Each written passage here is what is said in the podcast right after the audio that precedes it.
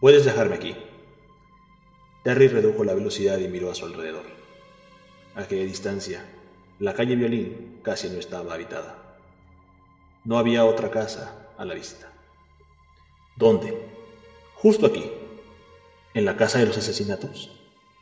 Trevor no dijo nada, sino que esperó a que el coche frenara lo suficiente como para poder saltar.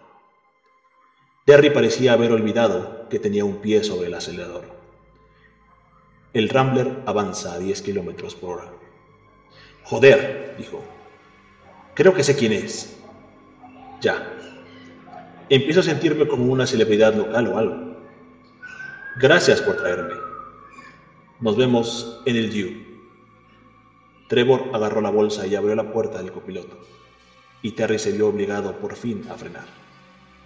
Las zapatillas del muchacho pisaron la maleta del Arsen y, antes de que pudiera siquiera pensarlo, echó a correr hacia la casa.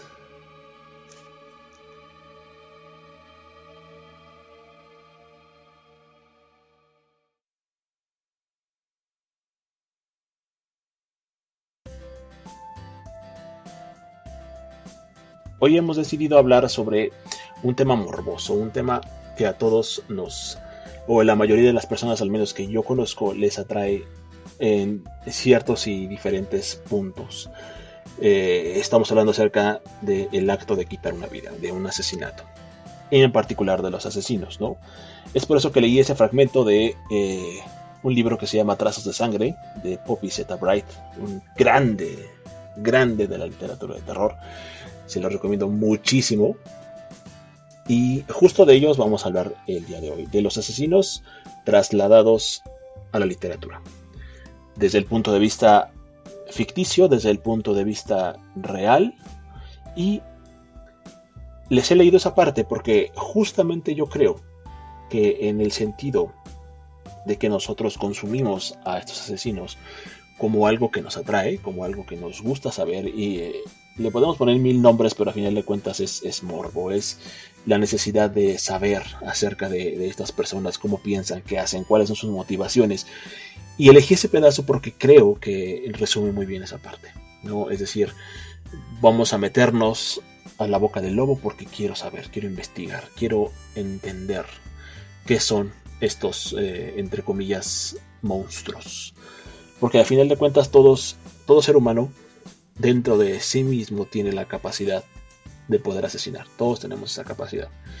Pero solamente hay algunas personas que por diferentes cosas eh, que por ahí estaremos tocando respecto de, de los libros, se animan o tienen el, el valor o la falta de empatía suficiente para poder quitarle la vida a alguien más. Entonces, yo creo que ese, ese pequeño fragmento que les leí del libro resume bastante bien esta, esta preconcepción que personalmente tengo sobre por qué hay libros y autores, incluso dedicados específicamente al tema de los asesinos. ¿no? Está un ejemplo súper famoso, que es John Kastenbach, que tiene muchos libros al respecto yo creo que más bien, y si me equivoco, desmiénteme, Isaac, si eh, no toda su bibliografía está fundada en asesinos eh, en serie o, novela negra. Sí, de hecho, eh, aunque no es tanto como novela negra, no lo considero yo así, pero sí es, es mucho de este thriller y siempre hay un asesino. Y en este libro que se llama Hack el psicoanalista, tiene una cita donde dice, en las circunstancias adecuadas, una persona normal y corriente puede hacer toda clase de cosas horribles. Entonces yo creo que es, es mucho de, la, de lo que ocurre con muchos asesinos, que en realidad eh, pues surge el momento adecuado y las circunstancias este, son propicias y entonces nace el asesino. Y John Katzenbach quizá no se adentra tanto en la psicología del asesino en tal, sino en el acto de, de atraparlo y en este acertijo que es eh, descifrar su manera de ser, lograr saber quién es. Pero es, hablando más sobre, sobre otro tipo de asesinos, a lo mejor, John Katzenbach es, es un exponente del thriller, yo creo que la fascinación que tenemos viene de los asesinos reales. Y leer sobre esos asesinos reales es lo que te da el morbo, es lo que te fomenta el morbo para entonces ver si la realidad supera la ficción y entonces empezar a leer asesinos inventados por la mente de alguien. Entonces, eh, cuando lees, por ejemplo, ahora que Netflix nos hizo el favor de, de sacar la serie Mindhunter, pudo imprimir por primera vez en español el libro que tiene el mismo nombre, escrito por John Douglas, que ese señor es el que inventó el término de asesino en serie. Y es una joyita para todos los que tenemos este, este morbo, porque narra cómo él llegó a acuñar ese término a raíz de una serie de entrevistas en las penitenciarías de Estados Unidos que lo llevaron a, encontrar similitudes en la manera de ser psicológicamente de todos estos individuos. Entonces, eh, yo creo que empezando por allí, podríamos decir que el, morbo nace de lo real y nosotros como lectores pues lo pasamos al, plano literario porque pues siempre vamos a querer eh, buscar ahí a ver a quién se le pudo ocurrir una cosa mejor, quién pudo tomar como como base este, lo que hizo alguien de verdad para pasarlo a, la literatura. Entonces, creo que siempre es la, realidad la que fomenta este, pues este morbo. Por supuesto, y la verdad es que en ese mismo sentido, tengo que decir también que justamente el morbo, desde mi punto de vista, nace a partir de esa de ese saber, de, esa eh, introspección que tenemos todos nosotros y decimos, bueno, yo, yo puedo ser capaz de hacer eso, yo puedo tomar una pistola, yo puedo tomar un bat, yo puedo tomar un cuchillo, lo que sea, cualquier, cualquier cosa que pueda funcionar como un arma. Y puedo quitarle la vida a alguien, tengo esa capacidad, ¿no? Sin embargo, pues evidentemente hay todo un mundo de reglas morales, de, empatía, que a nosotros no nos, eh, da el, coraje o el valor suficiente para poder hacerle algo así a alguien sin tener un motivo. ¿no? Es decir, probablemente si, si existiera, como dices, las condiciones correctas, retomando la cita del libro de Kastenbach, si hubiera las situaciones correctas bajo la, eh, el incentivo correcto, muy seguramente podríamos llegar a, hacer ese tipo de cosas, ¿no? Y, creo que creo que este señor eh, John Douglas, quien que digo que escribió este libro de, Mindhunter, concuerda completamente con, esto de que tenemos, y quizá alguno, si, si más de alguno de los, de los que nos está escuchando eh, acostumbra a leer eh, novelas de terror o novelas policíacas o novela negra, en fin, novelas donde haya asesinos, este, sobre todo si son asesinos en serie, o más aún donde los asesinatos son muy descriptivos, se desarrolla esta imaginación ¿no? dentro del lector. Y, siempre cabe la duda, que es algo que mi familia me ha dicho, cuando yo vivía con mis papás, pues ellos me decían, me da miedo todo lo que estás leyendo porque no vaya a ser que se te ocurra agarrar ideas de allí. y este, y yo creo que es algo que todo mundo quien no comparte este morbo con nosotros tiene ese miedo, ¿no? De que la imaginación se pueda alimentar tanto que lo pueda uno llevar a la realidad, aún sin un motivo aparente, que es lo que tú decías. Y, este, y en este libro de Mindhunter hay una cita que definitivamente da, da por hecho de que esto es un, es un factor importante en la vida de un asesino. Dice, probablemente el factor más decisivo en el desarrollo de un violador o asesino en serie es el papel de la imaginación. Y entonces empieza a hablar de Ed Kemper, que es el asesino. Para mí es, es, es que no, no quiero eh, poner en un, en un pedestal a estas personas, porque al final de cuentas tampoco es, es el propósito. lo, que, lo que hicieron los asesinos en la vida real pues son cosas detestables que no quisiéramos que a nadie le, le ocurriera. Pero pues esto que nos, que nos atrapa, ¿verdad? Es, es el ver cómo la monstruosidad puede tomar estos rumbos.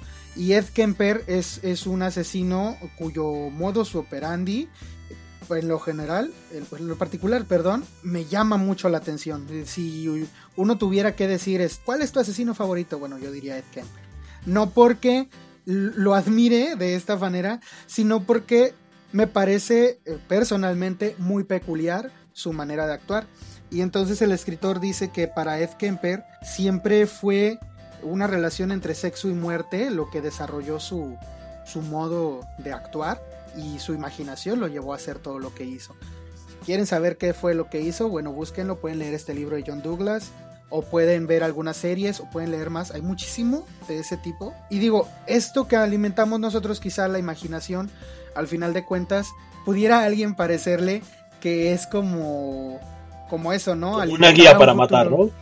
Claro, claro. Pero eh, justamente se, se tiene en este libro que ese punto, o sea, no trata de ser una guía o no se trata de, de, poner, de decirle a la persona, sabes que si tú quieres asesinar a alguien, hazlo de este modo. Sino se trata de que nosotros identifiquemos qué tipo de, de personas son los asesinos y entonces nosotros identificar a alguien que probablemente pudiera hacerlo. Y yo creo que también una parte es esto que te decía, ¿no? Dentro de cada ser humano existe un asesino, ¿no? Un asesino que está reprimido por toda la situación eh, sociomoral que nos rodea. Sin embargo, somos, somos capaces de hacerlo. Entonces, este tipo de, literatura nos ayuda a adentrarnos en nuestra, en nuestra fantasía. Está esa parte donde dices, bueno, me atrae porque en el fondo yo sé que todo ser humano es capaz de hacer esto y esta persona se atrevió a hacerlo. ¿Por qué lo hizo? ¿Cuáles fueron sus motivaciones? ¿Quién eh, es capaz de hacer qué cosa?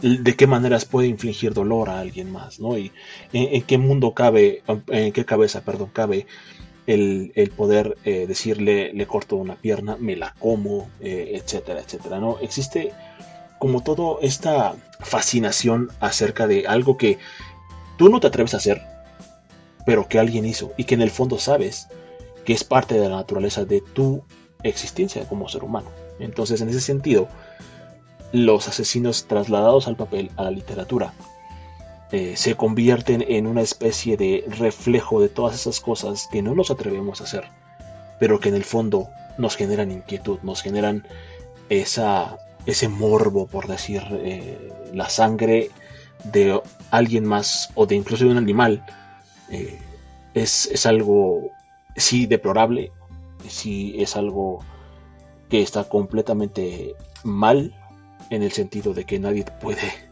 eh, quitarle el derecho de la vida absolutamente a alguna otra persona nada más porque sí. Y eh, es, alimentar esa, esa, esa, fantasía, ¿no? Ese es el, es el morbo al que me refiero que tenemos todos. Y por eso es que eh, se han hecho tan, tan famosos, ¿no? Y como dices, en algunos momentos incluso puede parecer que los estás glorificando, ¿no? Que estás poniendo en un pedestal las acciones deplorables de esta persona, pero en realidad yo no creo que se pongan en un pedestal. Más bien se ponen sobre, sobre una mesa donde dices, esto, esto se me hace algo increíble. Como alguien tiene la sangre de hacerle esto o aquello a sus propios padres, a sus propios hijos, a sus, a sus amigos, a sus, eh, a sus amantes. Y con qué frialdad lo hacen. Con qué facilidad puede llegar a hacerlo. Entonces vamos a trasladar esto hacia algo más eh, entendible en el sentido de por qué existe la literatura. La realidad es que yo creo que eh, esos son los monstruos de la vida real todos aquellos fantasmas que leemos en la novela gótica y tienen características que nos asustan porque nos sacan de control de la situación. Pero acá tenemos otra, otra cara de la moneda, que es eh, el físico, lo que realmente existe. Es decir, aunque yo lea El degollador de Edgar Wallace, eh, yo sé que es un asesino ficticio, ¿no? Que, que no existen las, las acciones que hizo esta persona como tal, o sea, él en el, en el libro, pero existen personas que son capaces de hacer esto en la vida real. Y eso es algo que también llama mucho la atención porque es una forma de decir, esto existe, o sea, esto que estoy leyendo como tal es ficción, pero existe en la vida real. Allá afuera hay personas que son capaces de esto y peores cosas. Y a veces incluso sin motivación, que es otra, otra, otra, otra línea ¿no? de, este tema. Una cosa es que tú tengas una motivación, eh, por algún eh, tipo o, evento traumático que hayas tenido en tu vida o que te veas forzado a hacerlo, por ejemplo, en defensa de tu propia vida, que sería algo como, si no aceptable, por lo menos entendible en el, tema social. Y otra cosa es que desarrolles un gusto por hacerlo, que sea una, un motivo de placer para ti el poder tomar una, un arma y incluso no solamente matar a alguien, sino torturar a alguien, alimentarte el dolor de alguien más, eh, en el sentido de, conseguir placer. Entonces, eso es una, eso es una particularidad que a muchas personas eh, les fascina, les, les, les, atrapa el poder saber de eso. Entonces, evidentemente, incluso a las personas que son creativas, como bien decía el libro de Mindhunter, la imaginación es algo muy poderoso. Entonces, ellos pueden tomar a un personaje ficticio y dotarlo de todas estas capacidades asesinas que existen inherentes en el ser humano y exponerlo, ¿no? Dejarlo libre en el papel y dejar que cada persona lo imagine, lo materialice en su mente y, sucedan todo ese tipo de horrores que, eh, que es justamente otro, otro tema, ¿no? Eh, el sentimiento que te causa este tipo de acciones, ¿no? Y, llegar a matar, a violar. Aquí quiero hacer un paréntesis bien importante y igual y esto también ya podría empezar. Con esto yo creo que daríamos apertura a, a, lo que nos compete, que son los libros. Nosotros estamos ahora en un momento en donde estamos glorificando a los criminales. Los estamos haciendo nuestros antihéroes, por así decirlo, ¿no? Le estamos dando esa, esa categoría de punishers de, de Batman incluso, ¿no? Entonces, aquí, ¿a qué voy con esto? Es decir, nosotros hoy podemos entrar a Netflix y pongo la serie de Narcos y está la serie de Sin Tetas No hay Paraíso y está etcétera, etcétera, ¿no? Que si bien eh, eh, son series y se puede calificar de ficción si quieres porque mucho de lo que está ahí seguramente no pasó en la realidad, están hablando de un, de un, de un icono, de un icono de el crimen y le están dando características humanas, lo están romantizando. Tienes toda la razón, o sea, en realidad estamos este, llegando a glorificar a estas, a estas personas que al final de cuentas pues son criminales. Y no es lo que nos gusta, no nos gusta glorificar que, se haga el mal, o sea, que, que, se cometan crímenes o que las personas sufran. Eso, pues claro que no, no, no es lo que queremos fomentar. Sin embargo, este, por eso mismo, como nosotros preferimos no glorificar a los a los criminales reales, pues nos abocamos más a lo que es pues la literatura, que sabemos que pues nadie salió lastimado y ningún animal fue dañado durante la grabación de estos de esos eventos. Exactamente. Y aquí, aquí es donde, donde es importante ah, empezar como esta, esta división, ¿no? Está la literatura que está basada en hechos reales y está la literatura que es ficción. Y algo que tengo que poner en ambos casos es que si bien la que está basada en hechos reales está relatando un hecho, no quiere decir por eso que la que es ficción está hecha a base de cosas que no son ciertas. Yo creo que eh, al menos en mi experiencia, el 99% de las veces que yo he leído un, un libro sobre asesinos, salvo un título que tengo que se llama eh, Asesinos Fantasmas, que especifican siendo que son fantasmas los que asesinan, todos los demás hablan de personas que pueden existir en la vida real. ¿no? Y aquí yo eh, quiero eh, abrir con uno de los libros que, que, quiero recomendarles de mi selección, que es Psicosis, de Robert Bloch un clásico. Un librazo. Un clásico, ¿no?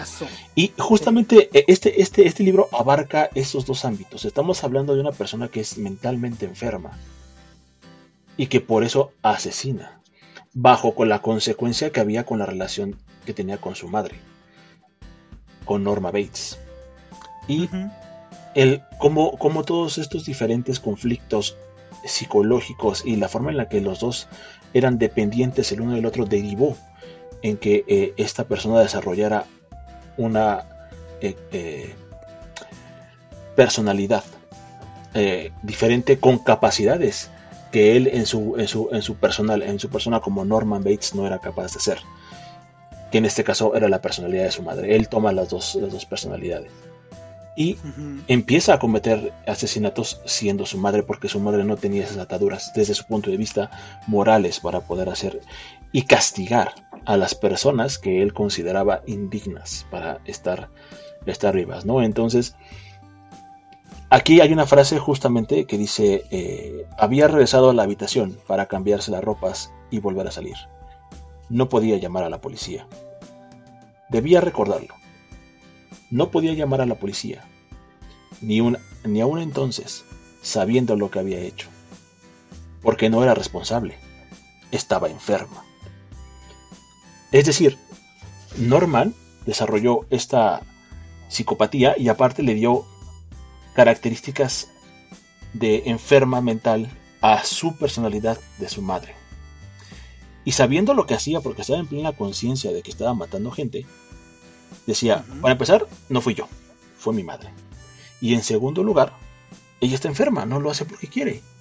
Tiene un problema, que es justo de lo que hablábamos, ¿no? Entonces, aquí podemos ver reflejado cómo en la ficción, Norman Bates evidentemente no existe, pero sí puede haber un Norman Bates allá afuera.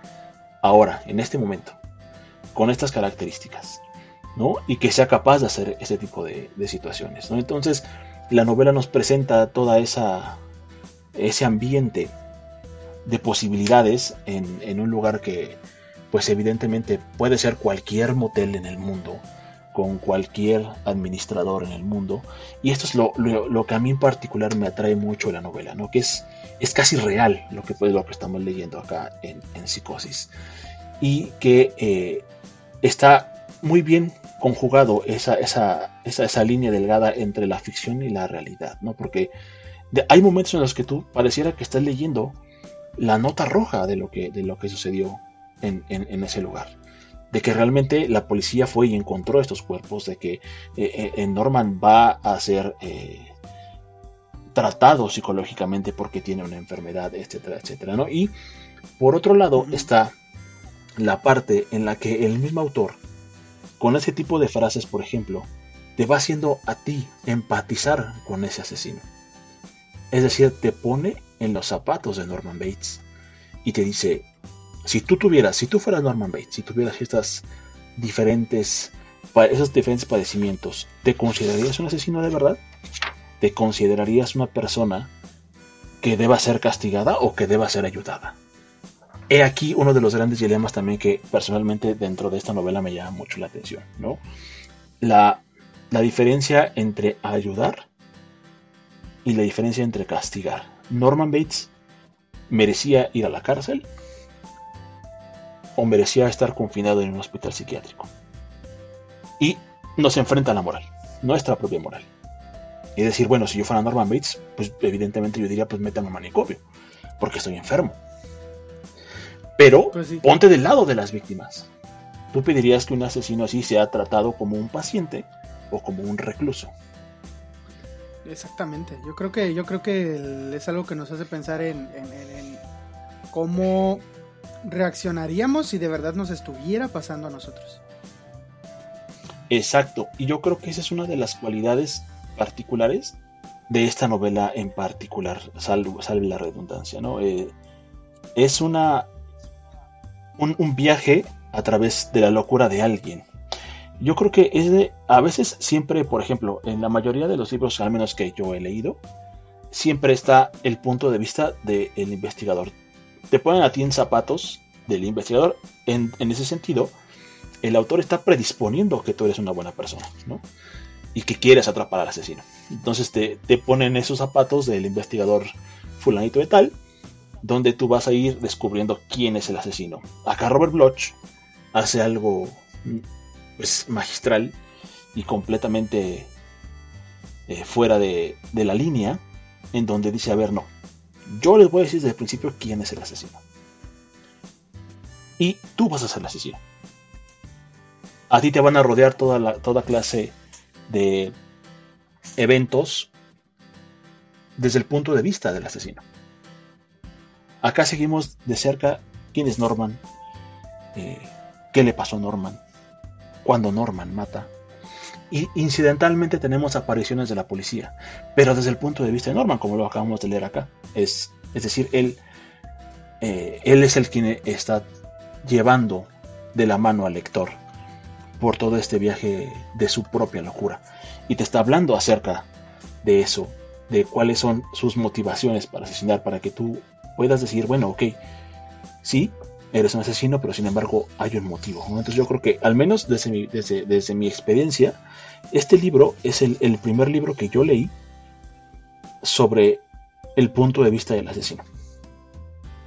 sobre cuáles fueron sus motivaciones y cuáles fue lo que lo orilló a esa parte. Entonces, eh, aquí sí eh, me gustaría resaltar mucho esa parte, ¿no? De, de decir, tenemos un ejemplo claro que a través de la ficción se puede hablar de un tema que para nada es ficción, ¿no? que realmente existe, los psicópatas existen. Y tenemos aquí uno retratado incluso, no sé si, si, si decir un, psicópata mm, en, el término de, toda la extensión de la palabra, pero sí estamos hablando de una persona que padece diferentes diferentes eh, trastornos, exactamente, ¿no? El principal, el, las personalidades múltiples, pero sin embargo también carece de moralidad, que a su vez no la carece del todo, porque hay una personalidad que la tiene, que es Norman. Y le traslada esa, esa necesidad que tiene él de matar a la personalidad de su madre. Es decir, está haciendo una bifurcación de sus problemas para que su propia persona se sienta bien consigo misma, que es otra cosa también interesante que, se puede leer entre líneas dentro de la novela. Sí, me parece muy, muy, muy acertada la, exploración que haces de la historia, porque es cierto, o sea, se, se, habla de manera obviamente todo ficticio, pero de un tema que de verdad es, es muy serio y se han presentado casos en la vida real de personas que tienen esta disociación, de personas que hacen eh, una cosa siendo alguien y hacen otra como una persona totalmente diferente y que entre ellos mismos, entre esas, entre esas personalidades, se protegen o protegen a, una personalidad este, que es la más débil y la, tienen, la quieren tener cómoda. Entonces, pues es un, es un tema sumamente fascinante y también el cómo lo aborda, cómo lo aborda esa novela. Ahora, si me permites, este, me gustaría hablar de, de, una de las novelas que yo escogí para hablar en este, en este asunto. No es tan filosófico el asunto acá, pero sí es una cucharada de realidad muy grande. El libro se llama Templo de Sangre de un escritor mexicano que se llama Eugenio Aguirre. Y este libro me gusta porque, para empezar, es novela histórica y es de México. Y parte de lo que quiero pues es leer un poco más de lo que se escribe en mi país. Pues darme cuenta de que existen verdaderas novelas este, bien escritas por, por mexicanos, pues da gusto. Entonces, esta novela de verdad está muy bien escrita. Este señor escribe novela histórica muy bien, se, informa muy bien antes de escribir. Y vemos aquí el, asesinato como un método ritual y como un método de encontrar esta realización espiritual que tarde o temprano buscamos todos. Este, por más que digamos que que no, que estamos alejados de una religión o que estamos eh, alejados de un sistema de creencias, ah, en nuestra vida vamos a adoptar alguno. Ya sea el tener o no tener una asociación con alguna religión, este, o con algún sistema, eso es, eso es este, tomar una decisión y tomar una postura.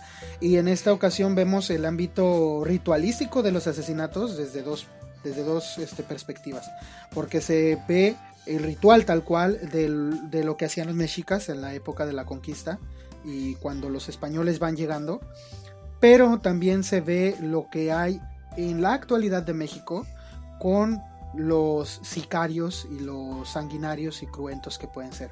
Entonces sigue como sigue son como cuatro personajes los, los más importantes eh, diría, el protagonista evidentemente es Pedro Chimali, se llama. Y este señor es, un, es una persona con poca educación seglar, que pues no tenía trabajo, pero que encontró, pues por un amigo que no me acuerdo qué, qué apodo tenía, ni estoy queriendo releer todo el libro ahorita para acordarme. pues un amigo le dice, este, dónde, dónde hay un trabajo, pero ese trabajo es pues obviamente de sicario, entonces empieza a encargar de deshacerse de los cuerpos. Y él primero tiene un miedo a lo que le pueda pasar por hacer esto, de, descuartizar gente. Y describe el libro, es muy cruel, pero no es cruel, es crudo. Porque describe el, acto de desmembrar, de, este, de deshacerse de los restos humanos, que es algo que que pues es bien sabido que al final de cuentas este, se, tiene que deshacer de los cuerpos este, de alguna manera, pero Pedro Chimali encuentra una manera muy este, personal de hacerlo y comienza a utilizar restos de, estos cuerpos para hacerse un altar, un altar que le va a hacer a la Santa Muerte, eh, como la llama él, y pues empieza este, este asunto ritualístico de acercarse espiritualmente a una deidad eh, mediante, mediante la muerte y explora bastante este aspecto de, de qué está o qué, toma él como bueno, porque él está tomando un sistema de creencias en donde moralmente es aceptado lo que está haciendo. Es decir, eh, quizá en otra religión, exacto, quizá en otra religión le van a, le van a criticar o, lo van a denunciar por hacer eso, eh, se le va a señalar por hacerlo, pero en el sistema de creencias en el que está, moralmente él está ofreciendo un sacrificio a su Dios o a su deidad. Y entonces eh, Pedro Chimali comienza a acercarse más a la historia de lo, de, del, pues de lo que era México antes de la conquista y comienza a, asistir frecuentemente a lugares arqueológicos en donde obtiene mucha inspiración para seguir eh, realizando sus asesinatos y eh, de verdad es un, es un artista, pudiéramos decirlo, este sujeto que se imaginó eh, el escritor, porque tiene una manera muy peculiar de, de deshacerse de los, de los cuerpos a veces. Ah, no se diga de que tiene un total descuido de, de lo que llegue a pasar con, con, lo que él no ocupa, porque él está armando una, una muerte, pero hecha de, de, huesos de sus víctimas. Entonces, él cose la carne de, de, sus víctimas para que pueda desprenderse con mayor facilidad del, del, hueso y entonces va armando todo el esqueleto y, con cada, con cada eh, nueva nueva pieza que le agrega, él siente que se está acercando más a esta cúspide de, esta realización espiritual que él busca, porque al final de cuentas es eso lo que él busca, él quiere, él quiere sentirse bien con lo que hace y encuentra su justificación en, esto, en, entregarle su trabajo a una deidad. Y es muy devoto, o sea, gasta miles y miles de pesos, es un trabajo como el que nunca se imaginó tener y le da, le da muchísimo dinero y su, su, dinero se lo gasta en eso, en comprar más velas, en comprar más aditamentos para su altar que está haciendo eh, se gasta en, ir al museo, en ir a, las zonas arqueológicas y le da eh, pequeños sobornos a los cuidadores de los lugares para que lo dejen quedarse ahí en la noche también. O sea, e, él, siente que antes los primeros pobladores de México, digámoslo así, estaban más cerca de la muerte del, del modo que él quiere estarlo. Entonces ve en ellos la inspiración necesaria eh, para, para, acercarse a, esto. Y vemos del otro lado como en la vida real, porque quizá Pedro Chimali este, pues es un ser inventado y a lo mejor pudiéramos decir que pues no existe una persona así, aunque la realidad de México es otra. No podemos ponerle un nombre real a este sujeto, pero sí podemos eh, ubicar los asesinatos ritualísticos que hacían en la antigüedad, en México, en, las primeras civilizaciones que hubo. Y cuando explora cómo ellos, pues tenían rituales tan, tan exactos, tan, tan cuidadosos con el cuerpo, y utilizaban el corazón para unas cosas y utilizaban las vísceras para otras y la sangre iba a otro lado. Eh, además de que te enseña cómo hacían todo esto, sí te, sí te da a entender las bases que tenía la espiritualidad, por así decirlo, en aquellos tiempos y cómo trataban el cuerpo como un conducto para salvar o, condenar el alma, que al final de cuentas pues solamente el cuerpo era un, para ellos, recipiente. Un medio contenedor. De, esta, alma. Exacto. Entonces, este, e, e, es, es muy interesante ver cómo a Eugenio Aguirre se le ocurre este, acercarnos a este tipo de mentalidades, porque así es como se, así es como se, se da su justificación. O sea, él lo está haciendo porque eh, es su manera de llegar a, su divinidad o a, lo que él adora. La verdad, este libro me dejó pensando mucho en eso y pues por eso lo, por eso lo escogí. No sé qué otro, qué otro libro hayas escogido tú.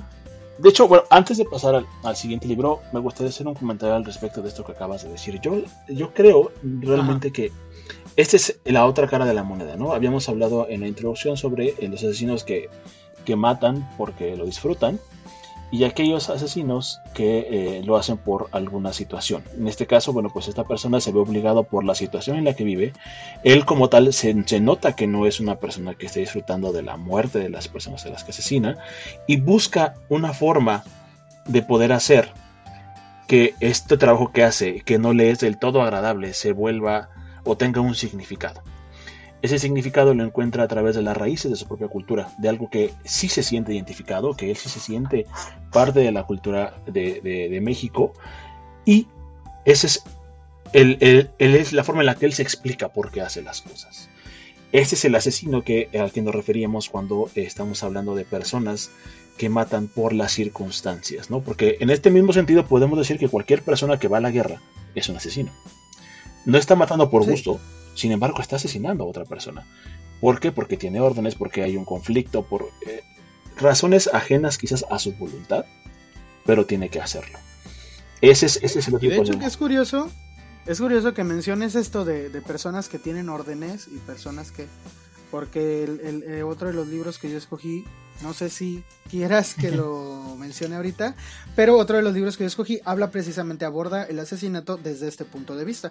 Si quieres, lo nombro o si quieres, nombra el tuyo. No, no te preocupes. Digo, si quieres, eh, lo podemos hablar. Eh, igual, yo, el siguiente libro que, va, muy, en va, muy a tono de lo, que, de lo que tú estás diciendo. Pero acá, acá tenemos una situación un poquito diferente. Yo escogí El degollador de Edgar Wallace, que es uno de los libros en particular que a mí me ha dejado un muy buen sabor de boca. Porque el asesino, en este caso, es una tiene una motivación noble, por así decirlo. Es un asesino de gente mala. Es eh, un... No sé si escuchaste la noticia de, esta, de, esta, persona, un brasileño que mataba asesinos. Ah, me parece que sí. Eh, tiene un rato. Sí, ya tiene un rato. Pero que muchos incluso consideran que él es, que él es un héroe porque pues, se dedicaba, en su necesidad de matar, decidió condensar esa necesidad hacia un objetivo con un, bien común, ¿no? Que sería liberar a la sociedad, en este caso la sociedad brasileña, de las favelas, de los asesinos y personas indeseables, ¿no? Que es como este meme que dice, si matas un asesino, la cantidad de asesinos en el planeta sigue siendo la misma. Exactamente. Porque tú ya eres un asesino. Entonces viene el asesino y responde, ¿y si mato dos? Exactamente, ¿no?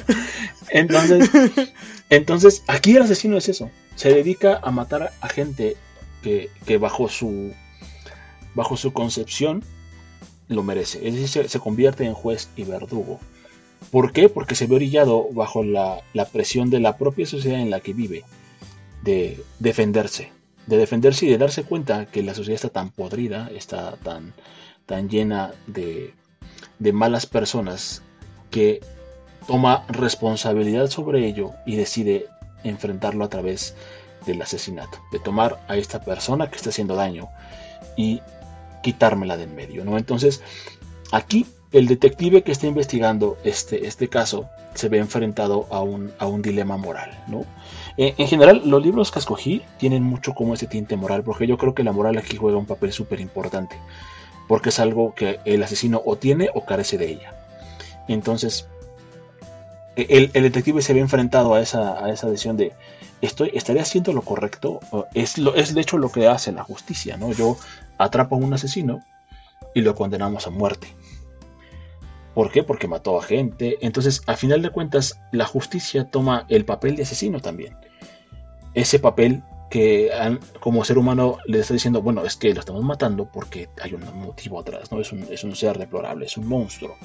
Y por eso va a morir. Pero es lo mismo, es, justamente esa reflexión que dices, ¿no? Eh, eh, el asesino, en este caso, el protagonista del asesinato es la sociedad misma, que en conjunto decidió matarlo, que está dando su permiso de decir, esa persona va a morir porque consideramos que estos actos nos dan el derecho de quitarle la vida. Este dilema moral se traslada para acá, pero desde el punto de vista de decir, bueno, en realidad es correcto que una persona que se preocupa por, sus, por su comunidad, que se ha dedicado a, quitar de en medio a personas que potencialmente por sus gustos están haciendo eh, de manera indiscriminada el matar una, una, labor de su día a día o el de robar o el de violar o eh, cualquier crimen que tú quieras poner en medio, el de estafar, etcétera, etcétera. Eh, es, correcto que yo vaya tras una persona con esa característica que podría ser yo como, como justicia, hablando como, como, un personaje más, ¿no? La justicia va y persigue al violador para encarcelarlo, va y persigue al asesino y lo mata, va y persigue al ladrón para meterlo a la cárcel, para castigar. Este, el degollador está castigando a quienes él considera que se lo merecen. ¿no? bajo, bajo el, estricto, eh, eh, el estricto tema también que, se, que acá se conjuga con lo que la, justicia misma considera que debe ser castigado. Pero aquí hay un tema importante que es el tema del, eh, del sistema. Es decir, quién tiene las facultades para castigar y quién no. Que es el, el, encuentro de esta, esta guerra que tiene dentro de sí mismo el detective de, ok, sí, en esta, esta, esta parte, ¿no? Donde él está haciendo un bien y que eso es lo que me genera conflicto con esa otra parte de que yo represento la justicia, una justicia que se dejó establecida por parte de las personas en general que habitan esta, esta ciudad, este país, y es la única facultada para poder tomar acciones de represión sobre esta o aquella persona. Ese es, ese es el yo que dice, bueno, la justicia está ahí porque es un consenso, porque todos decidimos hacerlo, pero sin embargo está esta parte donde dice, está haciendo justicia sin reglas, que ese es el gran crimen en este caso, en este libro del degollador. De Batman. Exactamente, ¿no? Es un antihéroe. Sí, sí, sí. Es un antihéroe. Justo así va a llegar. Este, es, lo que, es lo que pone.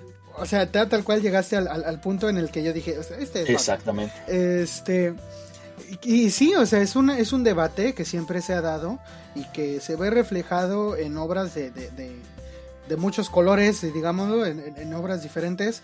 Este, y, bueno, ahorita tú lo ves en el libro, quizá este, mi mente un poco más infantil lo, lo relacioné de inmediato con con Batman y con los cómics, pero al final de cuentas es un debate que la, sociedad ha tenido desde hace mucho y es interesante ver cómo lo aborda en, este, en, esta, en esta La verdad es que sí, y justamente eso iba a llegar, o sea, la, figura del antihéroe, ¿no? Porque aquí en este caso es justamente el otro tema, ¿no? Los héroes son aquellos que actúan bajo las reglas establecidas de la sociedad, ¿no? Y que en ese sentido tienen esta... Eh, permiso para poder eh, ejercer cierta cantidad de fuerza y de violencia sobre otra persona. ¿Qué pasa con estas personas que deciden tomar por su propia mano la, justicia? ¿no? Y que aparte no tienen las ligas morales que establece eh, el código de justicia para, cada una de las situaciones. Lo que sucede es que también se transforman en, una, en un monstruo, pero aquí aquí hay una relación rara en ese sentido, porque dentro del el libro se puede, pues se puede dejar ver esta, esta sutileza del autor, donde dice, es que estos, estos, estos hombres, estas personas, son males necesarios. La justicia no puede atrapar a todos, y los métodos de la justicia no siempre van a ser efectivos para todos. Es decir, si, si yo voy con el narcotraficante y lo llevo a una sala en un juicio, probablemente tenga comprada a la mitad de, la, de, esa sala, a la policía, al juez.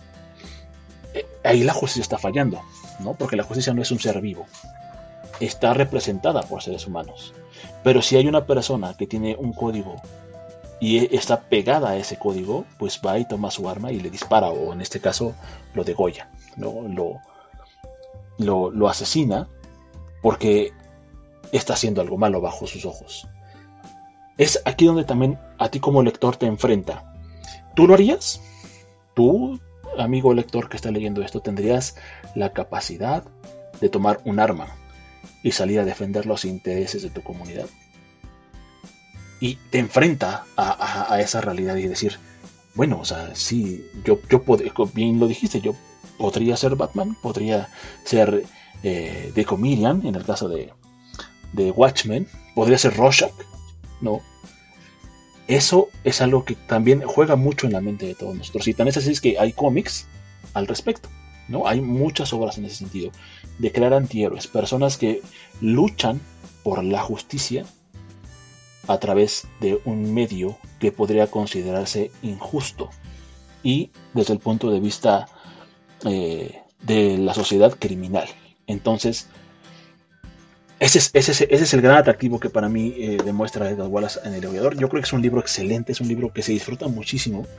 Eh, recomiendo mucho, mucho que lo lean. Además de que es un libro que está ambientado justo en el momento de las, de las entreguerras, entre la Primera y la Segunda Guerra Mundial donde hay mucho este tema, ¿no? De, de, un desorden por, el tema de que acaba de terminar la Primera Guerra Mundial. Evidentemente los problemas sociales y políticos son difíciles.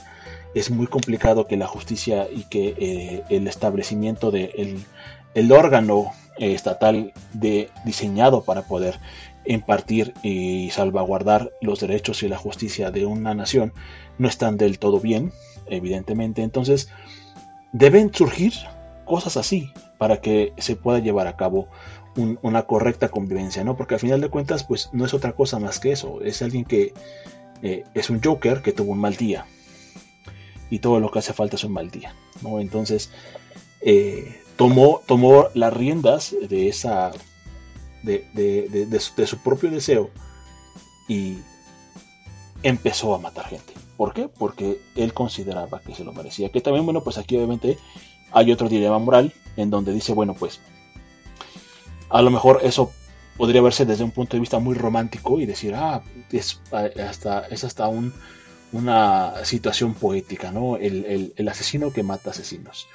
Pero, ¿quién dice que allá afuera no existe alguien como Norman Bates que ve la libertad sexual de una persona como algo malo y por eso lo mata? Él podría considerarse a sí mismo como un justiciero es esto en general, ¿no? Lo que vamos a, a, encontrar como tema de debate acá en este libro y eh, que definitivamente es el atractivo principal. El debate moral que existe entre, entre el, el degollador y su perseguidor, ¿no? Su, su, detective que también es una persona que tiene muchos problemas. Que yo creo que es un tema que se asocia más o que, que tendrá más empatía quizá o mejor recepción en una actualidad en la que los países de tercer mundo como los, como los de Latinoamérica son los países en donde más se tarda en impartirse la justicia o, más tiempo necesita uno para, para ver este, realizado el, el, acto de la justicia que la ley determine. Pero, pero entonces entra esto de los movimientos en donde, por ejemplo, es este, este personaje que tú dices, pues en las favelas de, Brasil empezó a, matar gente. Eh, no, es algo este, desconocido para los mexicanos, que hay lugares en donde pues han tomado la justicia por sus propias manos y no hablamos solo de linchamientos, porque incluso han, agarrado este, a violadores, a ladrones, que es lo más común, que sea un ladrón, este, incluso asesinos, que después de haber cometido y, y verlos infraganti, este, los, los, los toma la gente en, su poder y hace justicia por su propia mano y los aporrea y los medio mata o los llega a matar. Este, o incluso estas otras eh, comunidades en donde eh, la, la, justicia no ha llegado y entonces ellos se arman hasta los dientes y arman a sus, a sus hombres y sus niños y entonces toman este, la justicia por sus propias manos. Yo creo que en una sociedad en donde existen este tipo de, de problemas o, donde la justicia se ejerce de, este, de esta manera a veces, un libro como este puede llamar la atención al, al razonamiento, ¿no? Al, al, pensar qué tan, qué tan allá podemos ir nosotros personalmente, aunque no hayamos participado en una de estas en uno de estos movimientos, en una de estas revueltas. Quizá este nos pueda llegar un poco más el, mensaje. Además de que yo creo que el final concluye de manera muy, yo diría acertada, la, la, historia, la convergencia de ambas historias y el debate que existe acá. Eh, yo los invitaría a que lo lean. a que, a que tomen, eh, se tomen su tiempo también, disfruten este libro, la verdad es un libro bastante disfrutable. Y, que una vez que lleguen al final, se confronten a ustedes mismos y, y evidentemente bajo esta situación que se presenta y eh, eh, la conclusión que se le da a esta situación, ustedes se pregunten qué tanto del degollador hay en ustedes y, y, qué tanto de Mike Brixan, que es el detective, hay en ustedes. Entonces, yo les, les recomiendo muchísimo este libro, es mi segunda, mi segunda elección para esta tarde, noche, día, cuando sea que nos estén escuchando. Eh, el degollador de Edgar Wallace. Es un libro que eh, no es muy fácil de conseguir, pero definitivamente si lo ven por ahí, cómprenselo. Es eh, una muy, muy, muy buena opción. Ahora sí, vamos con tu segunda selección de esta, de esta edición. Yo había seleccionado tres libros y el, el tercer libro que yo escogería sería quizá este un otro ejemplo del, del, que tú acabas de hablar, que es este personaje que se llama Dexter Morgan, que escribe, escribe Jeff, Jeff Lindsay, algo así se llama. Este. Y él lo que hace es poner a este asesino en, una saga de siete libros en donde pues este joven, bueno, un joven, este, se vio en, la necesidad de eh, matar, pero es criado por un policía y entonces él mata bajo un código moral eh, y unas estrictas normas para que no sea, para no ser descubierto. Entonces, es más, más o menos por ahí, por lo mismo del tema que tú hablas, aunque esté claro que tiene una dosis más de entretenimiento y no, no tanto este debate o... Sí, o sea, no, tampoco, tampoco pretende ser un dilema este, moral. Un, dilema moral, exactamente. Eh, lo, pone desde el principio como un antihéroe, tal cual, como quizá en algunos cómics, y entonces te narra pues sus, sus andanzas y, cada vez este, hay un asesino del, que se tiene que encargar que de una u otra manera le va a causar algún problema. Entonces, eh, creo que va por lo mismo, entonces no, no ahondaría más en ese, en ese tema. Eh, pero es un, es un libro que la verdad he disfrutado bastante de leerlo que es de estos libros que, que pues lees por esto, por el, por el, por ese morbo que, que da este averiguar qué pudiera pasar dentro de la. porque Dexter es un policía. Este, trabaja para la policía, es un, es un forense, ¿no? Forense es un. Exacto, ajá. Este. Entonces. ¿Qué pasaría si, si, si esto fuera realidad, no?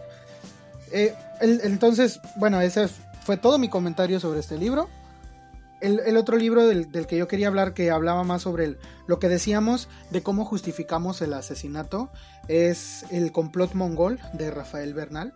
Que este libro otra vez es un libro este, escrito por un mexicano, considerada la primera novela negra escrita como tal, como novela negra en México. Y es que la novela, la novela negra pasa a ser novela negra siempre y cuando denuncie algún aspecto de la vida de la sociedad en, la que se, narra eh, la historia. Entonces acá se va a ver eh, un, evento en el que se ven envueltas la policía mexicana y por como es un asunto internacional se ven, se ven también algunos espías, un espía estadounidense y un espía ruso. Entonces eh, esta persona que, que ahora le toca tener que que lidiar con, los, con el ruso y con el estadounidense, se llama Filiberto García. Y pues es un mexicano promedio, o sea, es un mexicano que después de todos estos conflictos por los que ha pasado México y por todos estos cambios por los que ha pasado México, él se ve en un momento de cambio en el que su profesión ya no está bien aceptada este, en la sociedad y él es que él era pues en, realidad un matón. Entonces eh, él, lo único que hacía era que pues le decían ve y mata a este tipo que se está pasando de listo y recibía órdenes directas del gobierno y, lo hacía y, ya. O sea, y él siempre y cuando las órdenes vengan del, de alguien que representa la ley, él no ve ningún problema en, en cometer el asesinato. Pero tiene un dilema muy grande porque en alguna ocasión hizo un asesinato que no le ordenaron hacer. Entonces, ese, ese, ese es el asesinato que lo persigue y por el cual a veces no duerme, a veces, eh, pues sí, se encuentra a medianoche despierto con, con, con, estas pesadillas que lo hacen recordar a esta persona que, que, mató. Y entonces él se hace de un código en el que nunca va a matar, si no es, si no es porque lo están amenazando de muerte o porque se lo ordenaron. E incluso si, si le ordenan no matar a alguien, este, y esta persona lo, lo, está amenazando de muerte, procura hacer lo necesario para no matarlo, porque le ordenaron no hacerlo. Entonces él tiene un código muy estricto en este aspecto porque, porque no quiere repetir ese error que, que, tanto le está costando sobrellevar y ya es un hombre mayor, entonces no, no tiene, digamos, el tiempo a su favor para poder este, dejar pasar los estragos me parece interesante que aquí sí se abre un debate sobre cómo vemos la muerte, eh, cómo acá se habla de, un asesino que está matando pues para el gobierno. No se habla de un asesino que mata por este por solo por ser sangriento o por tener placer, que estamos hablando de espías y estamos hablando de este de un complot para asesinar al presidente. Entonces, este, pues obviamente si alguien está amenazando la vida del presidente de cualquier país, pues la orden es, pues primero que se muera el otro y luego el presidente. Eh, el, asunto acá es que, es que, bueno, y tiene, tiene unas partes en donde ve la muerte primero como un anhelo, luego como un amigo o como alguien a quien está esperando desde hace rato y, y alguien a quien a quien él mismo le ha presentado a muchas personas, pero que parece ser que se está tardando con él. Y, quizá esa añoranza por redimir sus errores del pasado lo llevan a querer eh, pues conocerlo ya, conocer la muerte para poder por fin este, estar libre de estas culpas que, es esto, o sea, lleva a, a decidir entonces en qué momento esta persona que ha pagado por sus que, ha cometido este crimen, en qué momento paga por ese crimen. Este, ¿Paga ese crimen? ¿Paga por ese crimen cuando muere? ¿O paga por ese crimen cuando ya lo encarcelaron nada más? ¿O, o, cuándo te basta para que ya, para que ya este, haya sido suficiente eh, eh, castigo? O, le, te basta quizá con el remordimiento de conciencia que tenga. Entonces, eh, me gustó muchísimo la lectura de la novela porque lo, aborda desde ese punto y tiene algunas conversaciones con, con, otros que tienen el mismo oficio que él, que te digo que son este estadounidense y este ruso, que, que igual se piensan así, se ven así y, no ven la hora en la que pudiera llegar ese, ese, amigo, digámoslo, al, al que le han llevado tantos, tantos y tantos conocidos más. Entonces, el, verlo desde este punto de vista y también ver que al final de cuentas eh, en el gobierno hay, personas que se encargan de eso, porque pues lo que, lo que quizá hacía Filiberto García es lo que hacía o hace cualquier otra persona en el gobierno actual, porque lo hace pues por órdenes de la, de la ley. Y entonces ahí pasamos a, a esto que comentabas tú antes de pues si te mandan a la guerra y te mandan matar a alguien, si eres un asesino o no, o, eres un héroe o, qué eres. Porque a Filiberto, Filiberto tenía ese problema, Filiberto no se, no se logra responder si él es un héroe o no lo es, sobre todo porque ahora ya su papel no se asimila públicamente en la sociedad, cuando antes sí lo hacía. Entonces, este pues sí, además de que se desarrolla en una época en, el, en un México en el que hubo muchos cambios de poder, este, muchos cambios este, también debido a la apertura que tuvo México para, para con otros países, entonces este, pues sí se buscaba eh, sobre todo enfatiza mucho el hecho de que la, juventud lo estaba reemplazando y este y pues él para lo único que era bueno era eso y si los jóvenes no se atrevían a hacerlo porque él lo estaba viendo, un, joven no se atrevía a hacerlo porque ahora tenía una nueva moral, la juventud con la que estaba trabajando. Entonces, ¿quién lo iba a hacer si ese trabajo seguía siendo necesario?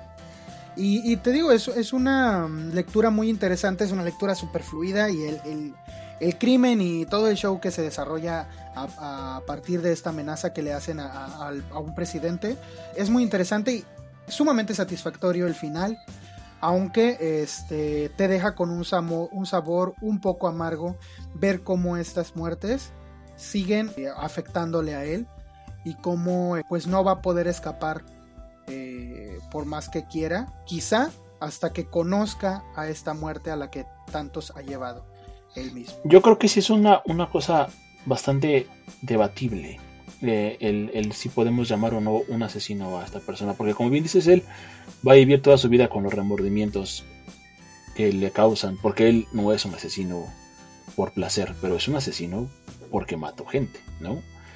Sin embargo, eh, es aquí donde justamente lo que, lo que te comentaba hace ratito, ¿no? Está esta parte del establishment, lo que, lo que se normaliza en una sociedad. Y es aquí donde justamente vemos eclipsado esto que decíamos al principio, ¿no? De todos en el interior llevamos un asesino, absolutamente todos. Por eso es morboso, por eso es un tema que nos atrae, porque todos tenemos esa capacidad. De repente porque nos vemos en situaciones para hacerlo, de repente porque tenemos enfermedades, de repente por un millar de cosas más.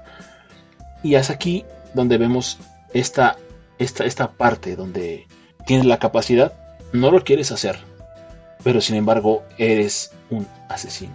Y aquí también cabría decir, bueno, eh, si la sociedad estaría dispuesta a condenar a todos aquellos que se, que se dedican a obedecer este establishment, ¿no? Porque, una vez más, esto confirma que los seres humanos tenemos un asesino en las venas. Es decir, no vamos a ir nosotros por la vida con una pistola quitándole la vida a las personas, pero sí tenemos un poder de decisión en conjunto. La democracia dice, esta persona debe morir. Bajo estas circunstancias, bajo estas diferentes eh, situaciones, pero va a morir. Estamos matando desde ese punto de vista. Entonces, Obviamente eh, el asesino es una figura que va a prevalecer en el, consciente de la humanidad porque es humano, porque es totalmente verídico y porque a final de cuentas cualquier atrocidad que se pueda leer en los libros que eh, en este caso sería por ejemplo y lo voy a decir muy por encimita porque yo creo que ya eh, hemos abarcado muy bien todo este tema de los asesinos con estos ejemplos, pero mi tercer libro era Trazos de Sangre, o es Trazos de Sangre, de donde leí al principio la, eh, la cita. Y. Yo estaba esperando a ver a qué hora lo sacabas, porque dije, oye, la, cita cuándo? Y, y realmente yo creo que este libro está enfocado a algo que es el entero morbo. Aquí vamos a ver un asesino despiadado, un asesino que por placer mata a las personas. Y lo... El, punto medular de esta, de esta novela es la forma. El asesino como tal se ve a sí mismo como un artista y hace su arte con, con la muerte, ¿no?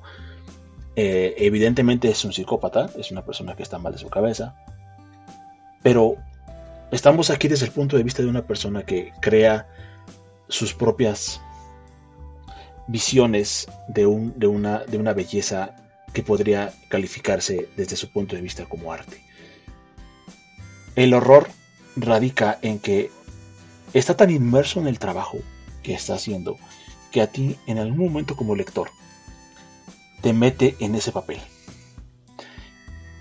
Y, te hace preguntar, al menos a mí me hizo preguntar, ¿realmente se podrá catalogar un trabajo o podrá llevarse a cabo un trabajo tan de manera tan ardua y tan eh, dedicada que podría salirse de esta visión de estoy haciéndole algo, algo mal a alguien en donde incluso a veces los gritos de las personas para él se, se, escuchaban como si estuviera escribiendo una sinfonía. Esto evidentemente mm, no se habla de manera explícita en el libro, pero te deja entre líneas esa parte de decir, bueno, realmente podrías, podría llegar a este grado donde, por ejemplo, yo disfruto de escuchar música, yo disfruto de leer un libro, yo disfruto de ir a ver una obra de teatro, yo disfruto de ir a, a, una galería a ver eh, pinturas y, lo, y, y, no lo veo como algo malo, aunque esté viendo, no sé, Edipo Rey, cuando se saca los ojos, ¿no? que es un acto de violencia. En, estoy leyendo Hamlet cuando mata a su padre, que también es un asesino. En ese mismo, en ese mismo sentido, Poppy Z. Bright de manera sutil deja ver eso, ¿no? Un asesino que ve el asesinato como su, como su, su medio de satisfacción y al mismo tiempo como su obra maestra. Y aquí los escenarios son los que se vuelven protagonistas de la historia. Los, los cuerpos, la forma en la que se, eh, se llegaron a convertir en cadáveres, de estar vivos a pasar a muertos. ¿Qué les pasó? ¿Cómo les pasó? Es muy descriptivo.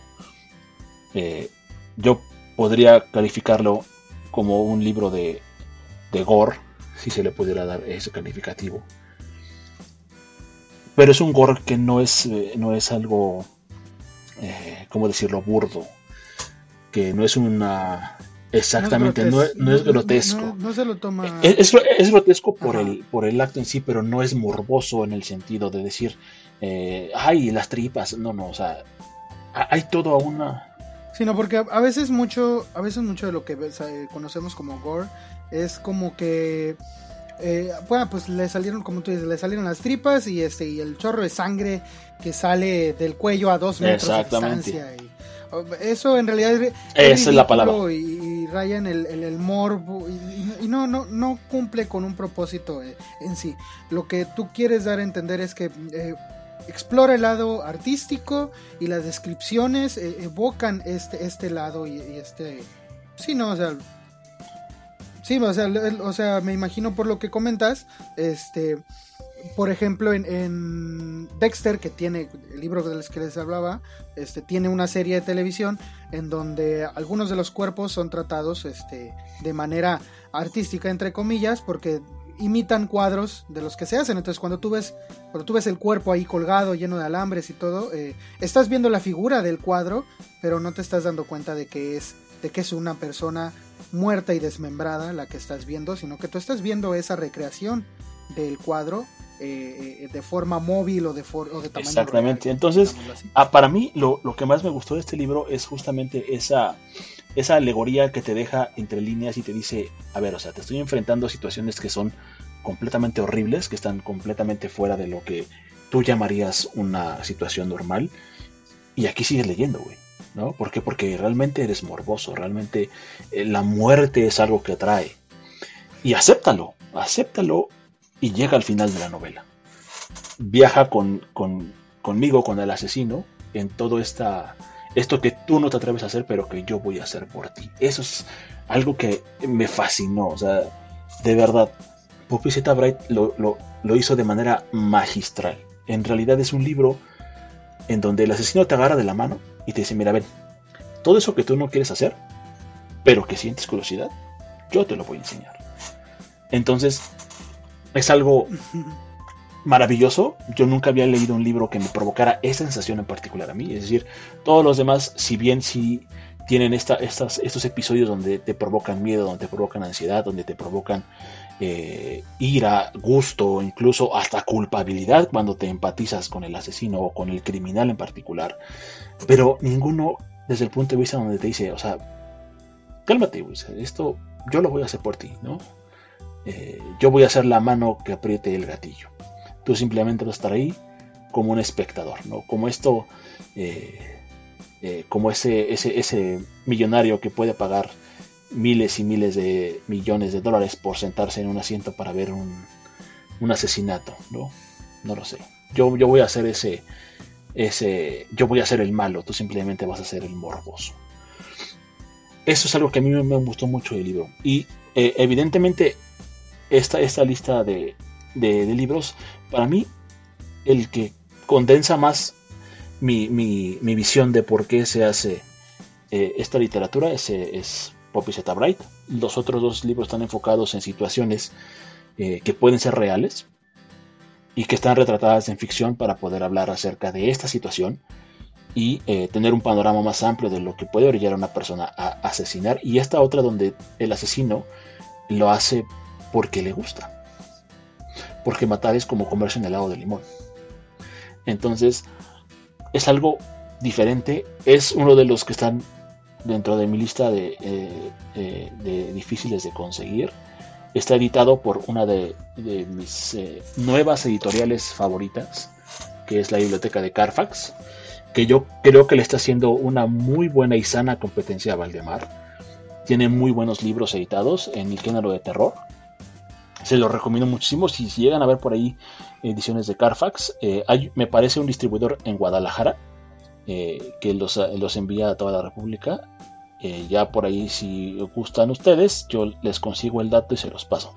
Tienen un Twitter. Entonces, les recomiendo muchísimo que, se lo consigan. No es fácil, pero sin embargo, una vez que lo tengan, lo van a disfrutar muchísimo. Aparte, la edición está muy bien cuidada. Es una muy buena traducción. Y la verdad, es uno de los pocos libros que se siguen editando de Poppy Z Bright. Entonces, si pueden, consíganlo léanlo y eh, pues denos sus opiniones acerca de, estas recomendaciones. Sí, yo creo que cualquier libro que este que, de los que bueno de los que estamos hablando o cualquier otro libro que les que les provoque eh, una reacción similar a lo que hemos expresado ahora pues podrían comentárnoslo en nuestras redes sociales y este y decirnos ah, sabes qué este sabes que sí leí este, este libro que tú me que tú recomiendas o no lo he leído lo voy a leer o yo leí este otro libro y así pues esto se hace más este, interactivo y nos exactamente no, nos enriquecemos todos porque eh, desde nuestro punto de vista quizá nos estamos perdiendo de alguna otra joyita y este y pues no no no nos agrada eso. Entonces pues también díganos que este qué otro libro habla de de qué perspectiva desde qué perspectiva ve al asesino y este y pues cuál es no eh, yo pues yo creo que hasta aquí llegamos con el capítulo de hoy. Este no sé si tengas alguna alguna pues la conclusión en general desde mi punto de vista es eh, que eh, esta literatura existe porque existe el ser humano. Y el ser humano dentro de sí mismo eh, tiene todos estos instintos. Algunos nunca nos atreveremos a hacer algo así porque tenemos una conciencia, por así decirlo. Otros eh, estarán faltos de esa conciencia por alguna situación y lo harán. Otros se verán obligados a hacerlo. Entonces yo creo que la literatura de asesinos es algo que eh, se va a morir con nosotros también. mientras haya seres humanos habrá esta literatura por los intereses morbosos o por eh, o porque en el fondo es algo que es tan humano como comer o respirar entonces eh, atrévanse a leer esta si, son de las personas que no lo han leído porque sienten como este juicio sobre, sobre decir bueno si lo leo me van a ver a mí como si fuera un degenerado mental la realidad es que no es simplemente que las cosas existen y si en la, en la, en la secundaria nos obligan a leer sobre la Segunda Guerra Mundial, que nos habla de muchos asesinos haciendo su, trabajo, ¿por qué no darse la oportunidad y, de, meterse a este mundo que también podríamos catalogar dentro de los subgéneros del terror? Entonces, pues lean, lean mucho, eh, es mi recomendación, lean lo que ustedes quieran leer, y eh, tomen estas pequeñas eh, charlas como simples guías para que eh, ustedes puedan encontrar nuevos temas quizá, para que puedan seguir incrementando su biblioteca y conocer un poco más a autores o a libros que podrían estar fuera de su radar. pues igual yo me despido. Muchas gracias por escuchar este, este pequeño podcast y déjenos sus comentarios, sus recomendaciones pues yo también me despido, este, diciéndoles que como alguna vez algún escritor dijo, eh, que ojalá y llegue el momento en el que no entendamos lo que, lo que estamos, los libros de los que estamos hablando ahora, porque en nuestra sociedad pues no ocurren esas, esas cosas. Pero mientras tanto pues ahí están los libros para seguir haciéndolo. Eh, yo igual me despido y pues hasta luego. Bye. Te recordamos que puedes encontrarnos en la plataforma para podcast que prefieras. Spotify, Apple, Google. Síguenos y danos tu calificación. En todos lados nos encuentras como El Club del Tío. Suscríbete a nuestro canal de YouTube y danos like en Facebook. Ahí encontrarás material nuevo cada semana que no podrás ver por acá.